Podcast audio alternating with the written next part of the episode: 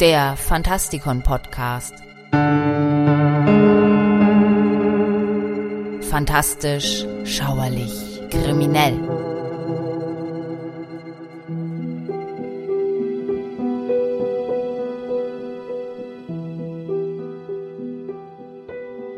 Folklore und Legenden sind Teil eines Vermächtnisses unserer ursprünglichen Ängste, die in der Morgendämmerung der Menschheit ihren Ursprung haben, als die Welt noch vom Übernatürlichen dominiert war. Wälder, Hügel, Berge und Flüsse waren der Lebensraum von alten unsichtbaren Dingen. Leben bedeutete, im Schatten dieser Geheimnisse zu leben. Kerzen drückten die tiefe Angst des Menschen aus, nur in einem kleinen Lichtkreis inmitten einer riesigen dunklen Welt zu leben. Dieses Motiv ist eine Konstante in fast jedem Mythos. Rodgar, der König der Dänen, erbaute eine große Festhalle in den wilden Mooren Dänemarks und brachte damit das Licht und das Lachen der Menschen in die dunkle Landschaft seines Reiches. Grendel, einer der drei Gegenspieler des Beowulf, zahlt es den Eindringlingen in sein Gebiet heim, indem er sich nachts in die Halle schleicht und alle Anwesenden ermordet. Die goldenen Tapeten sind abgerissen, die Lichter der Halle erloschen und das Moor liegt wieder still und leise da. Und damit begrüße ich euch zu einem neuen Themen-Special, von dem es im Fantastikon bereits einige gibt. Wenn ihr euch dafür interessiert und diese Sendungen noch nicht gehört habt, findet ihr sie überall dort, wo ihr eure Podcasts empfangt oder auf fantastikon.de. Heute geht es um die Welt bei Kerzenschein.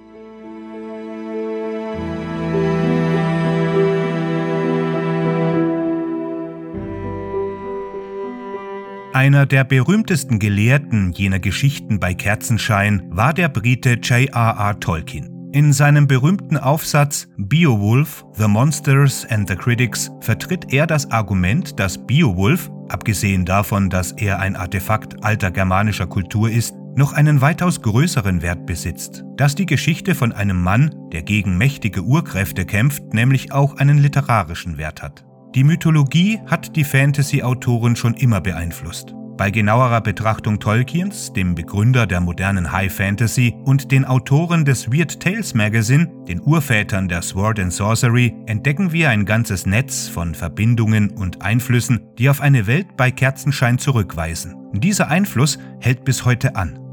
Zwei der berühmtesten und angesehensten Schriftsteller des Genres, Ursula Le Guin und gegenwärtig George R. R. Martin, spinnen den Kampf zwischen der Menschheit und der Dunkelheit in ihren Romanen weiter. Um diesen Kampf jedoch zu verstehen, müssen die Leser einen Blick auf die Mythen werfen. Drei Vorstellungen werden wieder und wieder aufgegriffen. Die Wildnis, der Grenzbereich zwischen Mensch und Welt und die Dunkelheit. Das sind die Elemente der Welt bei Kerzenschein, von denen unsere Fantasy so tiefgreifend durchdrungen ist und die ohne diese Elemente gar nicht zu denken wäre. Der greifbarste Aspekt der Welt bei Kerzenschein ist die Wildnis. Laut James Fraser, einem bahnbrechenden Gelehrten magischer und religiöser Traditionen, war Europa von immensen Urwäldern bedeckt, in denen die vereinzelten Lichtungen wie Inselchen in einem Meer von Grün gewirkt haben müssen.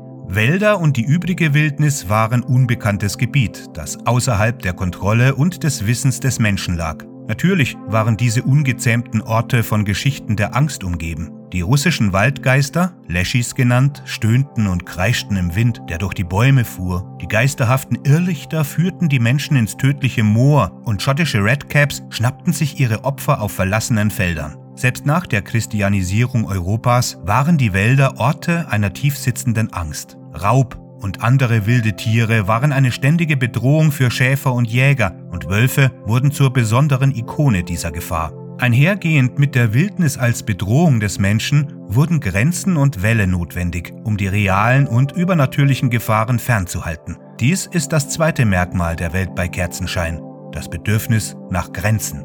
Dieses Konzept hatte seinen großen Auftritt in Joseph Campbells Modell des Helden in tausend Gestalten. Hierbei handelt es sich um die Reise des Helden, gekennzeichnet vom Überschreiten der ersten Schwelle, indem sich der Held außerhalb der Grenze der menschlichen Bereiche begibt, in jene Regionen des Unbekannten, wie beispielsweise Wüste, Dschungel, die Tiefsee oder in ein unbekanntes Land. Campbells Abgrenzung zwischen dem Reich der Menschen und dem Unbekannten gründet sich auf die Idee der Welt bei Kerzenschein, wo es Sicherheit innerhalb der Grenzen, dort wo das Licht brennt, zu finden gibt und die Gefahr draußen bleibt. Grenzen spielen in der irischen Mythologie eine bedeutende Rolle, wo man sich Zwischenreiche vorstellte. Barrieren zwischen Tag und Nacht, Sommer und Winter, ein Zwielicht, das alles verwischte. Wo die Grenzen schwach waren, konnte es dem Chaos gelingen, in die Welt zu schleichen. Eines der bekanntesten Beispiele für übernatürliche Grenzen hat mit Vampiren zu tun. Die meisten Vampire können nicht ins Haus gelangen, die Schwelle nicht überschreiten, ohne Einladung. Das ist so, weil das Haus die Domäne des Menschen ist, von der Außenwelt durch seine Mauern getrennt. Die Urschwelle ist der Sonnenuntergang, bei dem das dritte Element die Welt überflutet, Dunkelheit. Dunkelheit ist das alles beherrschende Element der Welt bei Kerzenschein. Sie zieht sich durch den Mythos als Quelle einer alles durchdringenden Furcht. Es ist Nacht, wenn Grendel Rodgars Halle angreift. Es ist Nacht, wenn die irischen Feen sich die Kinder holen, wenn die Vampire aller Kulturen erwachen, wenn Werwölfe sich verwandeln und Gespenster aus dem Grab steigen. Wenn die Sonne aufgeht und das Licht zurückkehrt, wäscht es alle Dunkelheit mitsamt seinen Kreaturen hinfort, die sich in Höhlen, Wälder, Bergtäler oder in U-Bahn-Schächte zurückziehen. Der grundsätzliche Aspekt der Dunkelheit ist seine Gleichsetzung mit dem Unbekannten. In der Folklore sind die größten Ängste oft namenlos, nehmen die Gestalt von Tabus und Aberglauben an.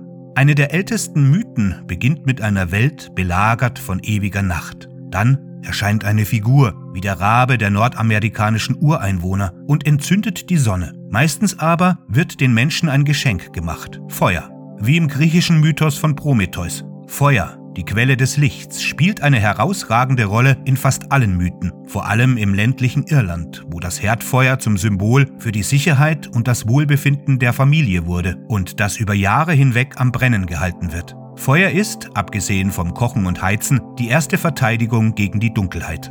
Weil die Ideen der Wildnis, der Grenzen und der Dunkelheit die Mythen so grundsätzlich durchziehen, hatten sie einen tiefgreifenden Einfluss auf jene Autoren, die die moderne Fantasy definierten namentlich J.R.R. Tolkien, H.P. Lovecraft, Robert E. Howard und Clark Ashton Smith.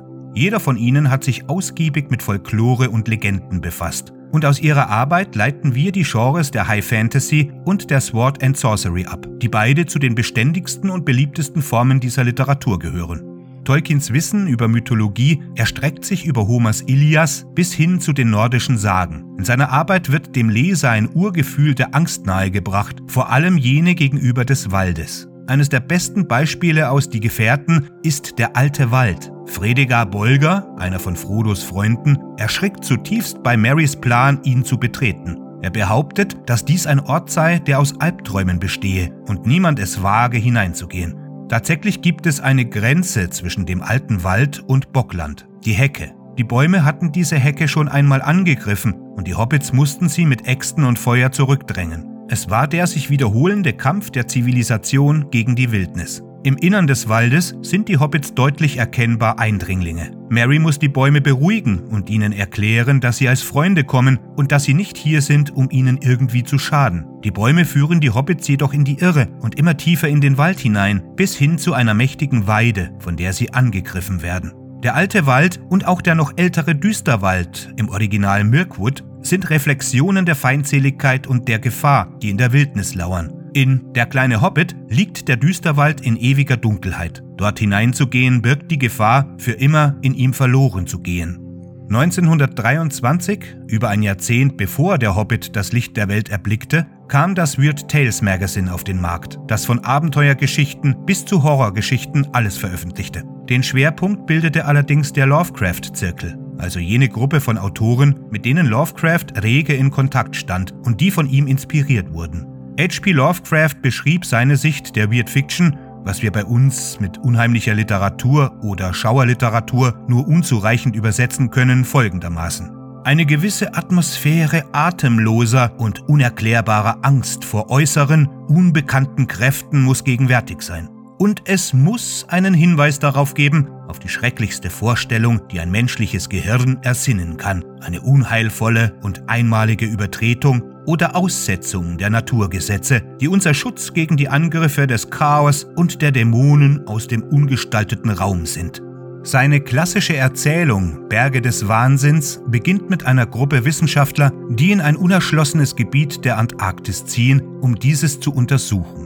Denn diese Wildnis ist, wie so oft, die Domäne älterer, feindseliger Wesen.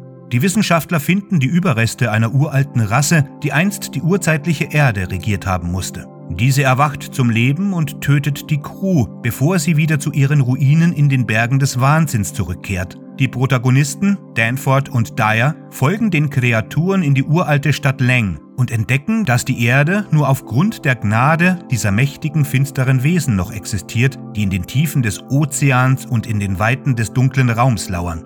Inspiriert von Arthur Macon, der selbst fasziniert war von einem mittelalterlichen, unbekannten Zeitalter, hatte Lovecraft einen gewaltigen Einfluss auf viele seiner Zeitgenossen, besonders auf die seines Zirkels, wie zum Beispiel Robert E. Howard, dem Erfinder des Conan, und Clark Ashton Smith, dem Schöpfer der Welt Zotik. Beide Autoren, deren Geschichten sich um Diebe, Totenbeschwörer, Krieger und Abenteurer in vergessenen Tempeln drehen, pflegten während ihrer gesamten schriftstellerischen Karriere einen regen Briefkontakt mit Lovecraft. Sie entlehnten Ideen von ihm und aus seinem Werk, ganz besonders aus dem Cthulhu-Mythos.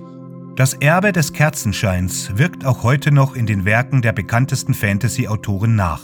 1970 schrieb Ursula Le Guin, die gefeierte Verfasserin der Erdsee-Saga, Die Gräber von Atuan. Darin wird das Leben der Tena beleuchtet, einem jungen Mädchen, das zur Hohepriesterin der Gräber der Namenlosen gewählt wird. Es handelt sich hierbei um ein unterirdisches Labyrinth, in immerwährender Dunkelheit gelegen.